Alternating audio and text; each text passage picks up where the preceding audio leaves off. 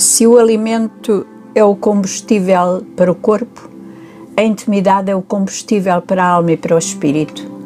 Sem o primeiro, há fome física. Sem a segunda, há uma profunda fome espiritual e emocional. Começa no momento em que nascemos. Já no ventre estabelece-se uma ligação extraordinária entre o bebê e a mãe. Por isso, ao nascer, ele é colocado sobre o peito materno para que entenda que esta é a sua maior ligação na Terra Nesses momentos, a criança experimenta os sentimentos de aceitação pela maneira como é segura, amada e aceite. À medida que cresce, descobre que a intimidade tem outros significados. Aprende a responder à afeição e carinho, e como as suas necessidades são supridas, determinará em grande parte a sua saúde emocional.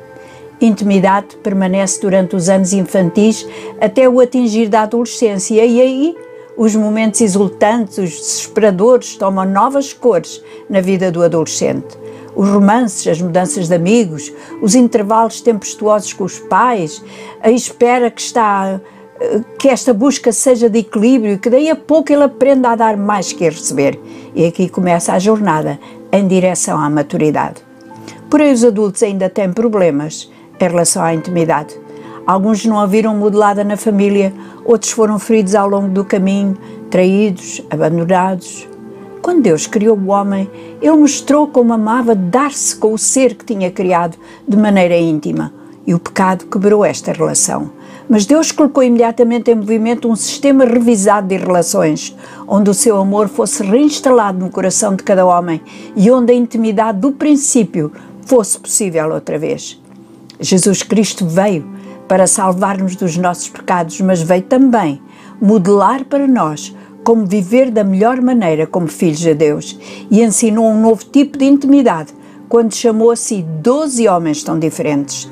Deus não apenas deseja que o homem tenha intimidade com ele outra vez, mas que se encontre a si mesmo e seja íntimo com outros. A intimidade com Deus começa com uma curiosidade espiritual, seguida de um sentimento de necessidade. Quem é Deus? Onde o encontro? Que diferença fará na minha vida? Será melhor se eu o tiver? Procuramos na filosofia, na religião, até num código rígido de valores, mas nada disso nos satisfaz. Buscamos algo que nem sabemos o que é, mas que se traduz por relação, por experiência interior.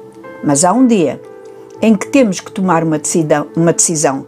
Damos-lhe a chave do nosso coração, da porta da nossa vida admitimos que não podemos continuar a viver no pecado e esse momento, essa experiência espiritual, pode até passar despercebida para quem estava à nossa volta, mas foi grande para nós. Atravessámos nesse momento uma linha e começou uma relação de grande intimidade com Deus. Mas seguir Cristo é também um confronto com a realidade. Temos que concluir que viver com Deus e para Deus, querer ser como o seu Filho Jesus Cristo, nem sempre é riso e nem sempre é facilidade. O caminho às vezes é por lugares que não queremos recordar. Lutamos para aprender a orar, como orar, a ser disciplinados na leitura da Bíblia, a amar os nossos irmãos, a ter tolerância com as pessoas que fazem parte da nossa comunidade espiritual, apesar das suas diferenças. Mas estamos a mudar. À medida que fazemos tudo isto, buscamos intimidade com Deus e estamos a amadurecer. E ao sentirmos o seu amor, amparo, perdão, tornamos-nos mais como Ele. E é na rotina do nosso dia a dia que vamos fazendo deliciosas descobertas em Deus, escrevemos novas experiências e desenvolvemos sabedoria. E é aqui que tem que ser aprendido o significado do perdão e da confissão. Há momentos em que sabemos que o, que o ofendemos, que o ferimos, que desobedecemos e a nossa alma fica em conflito. Quebramos as nossas promessas de ser fiéis e obedientes, mas tem que haver contrição, ir junto dele, renovar os nossos votos, mesmo que sejam lágrimas. A falha não é o fim. O seguidor de Cristo sempre pode vir à sua presença, não importa quão longe tenha estado de casa. Ao voltar, encontrará à porta um pai amoroso com uma prenda nas suas mãos. Intimidade. A caminhada pode parecer longa, mas a experiência é indescritível.